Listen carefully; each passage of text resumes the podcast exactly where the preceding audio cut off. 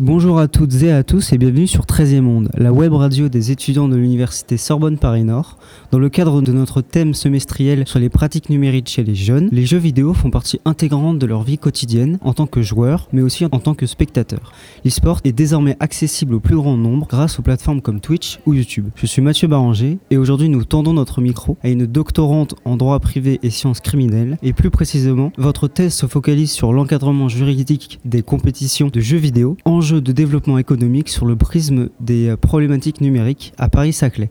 Bonjour Emeline Guedes. Bonjour messieurs, euh, merci pour l'invitation. Euh, bah, je suis ravie. Donc justement, pour euh, éclairer l'esprit de nos auditeurs sur votre thèse, quelles sont les problématiques numériques inhérentes au domaine de l'e-sport? Alors bah, l'e-sport est bien évidemment une problématique numérique globale puisque ça concerne le jeu vidéo. En termes de législation, il y a plusieurs choses en fait qui sont importantes à, mettre en exergue. C'est notamment par exemple le point sur les contrats de joueurs qui est un, des problèmes clés. Ça concerne pas vraiment le droit du numérique ici, mais on voit vraiment qu'il faut vraiment uniformiser en fait et surtout encadrer la pratique compétitive des jeux vidéo pour les professionnels, ça concerne aussi des mineurs, etc. Sur le numérique et donc plus sur la propriété intellectuelle, parce que c'est aussi ma, spécialisation, il y a un premier rapport c'est que le jeu vidéo, il est détenu par un éditeur, un éditeur de jeux vidéo. Typiquement, Rainbow Six Siege, c'est détenu par Ubisoft. Ubisoft, enfin si quelqu'un veut organiser une compétition de jeux vidéo sur Rainbow Six Siege, il doit demander l'autorisation à Ubisoft d'utiliser son jeu. Ça, c'est la première problématique, c'est la propriété intellectuelle, puisque pour chaque compétition, théoriquement, il faudrait demander l'autorisation à l'éditeur. En termes de droit du numérique, il y a une grosse problématique en termes de droit de la concurrence, puisque bah, du coup, les éditeurs sont les maîtres du jeu, en fait, et c'est un gros problème. Et là encore, on n'est pas vraiment sur du droit du numérique. En revanche, il y a une grosse problématique sur la responsabilité en cas de euh, lorsque, par exemple, une connexion à Internet se coupe. Lorsqu'une connexion à Internet se coupe, eh ben, on peut plus jouer en réseau, et donc du coup, la compétition s'arrête. Ça, c'est le premier gros problème. Et ensuite, il y a aussi un problème en termes de données personnelles. Est-ce que les données de jeu des joueurs sont des données personnelles à l'heure actuelle? Est-ce qu'il y a une régulation supplémentaire à avoir, la question se pose en fait. Au niveau justement de la pratique, euh, quel est l'état actuel de l'encadrement juridique des compétitions des jeux vidéo?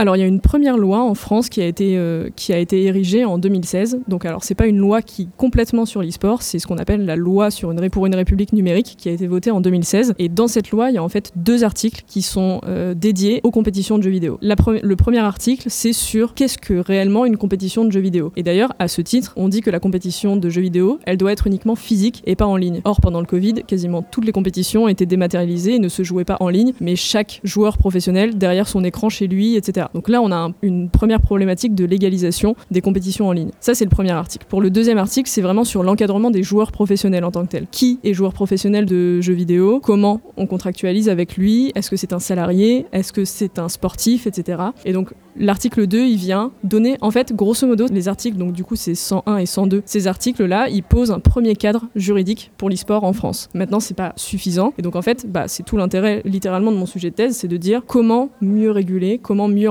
comment apporter un peu plus de cadre juridique. Et donc là, L'idée, c'est d'aller voir dans les régimes qui sont déjà existants. En droit du numérique, en droit du sport, par exemple, est-ce qu'il y a des proximités? Tout ça, c'est des questions qui sont encore à questionner. Alors, concernant l'encadrement juridique sur les pratiques numériques maintenant, comment le législateur régule-t-il les risques de cyberdépendance?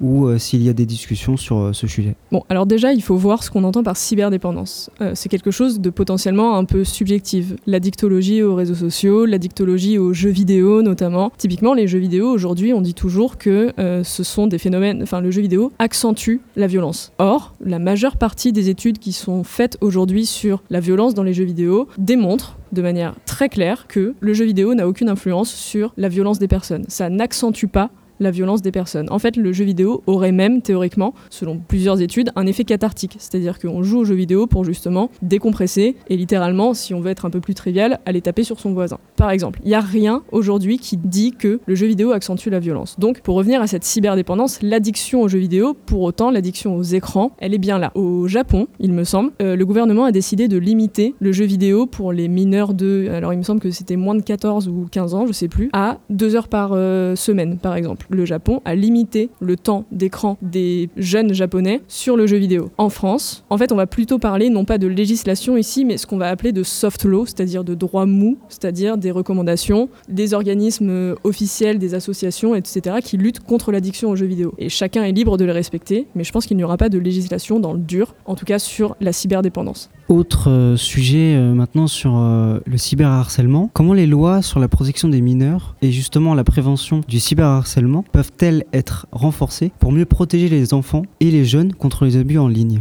Je pense que le cadre législatif en France est assez bien fait sur le sujet, c'est-à-dire qu'on en parle, il y a des condamnations, etc. Après, il faut quand même admettre que effectivement, euh, les mineurs sont souvent disculpés un peu plus facilement parce que justement, ils sont mineurs et qu'ils ont ce qu'on appelle ce droit à l'erreur. Ça ne veut pas dire qu'il ne faut pas traiter le problème. C'est un problème qui est effectivement terrible et il faut vraiment réguler. Mais pour moi, en tout cas, à titre personnel, la régulation est liée. Ce qu'il faut en revanche euh, faire, c'est éduquer en passant dans les écoles, en disant attention, c'est mal, etc. Mais pour le coup, c'est Et je pense qu'à partir de ce moment-là, la législation pourra être un peu plus applicable. Alors merci euh, Émile Guedes pour nous avoir donné un peu de votre temps. Je remercie également euh, Maxime, Dia et Ilyes pour euh, la réalisation de ce podcast.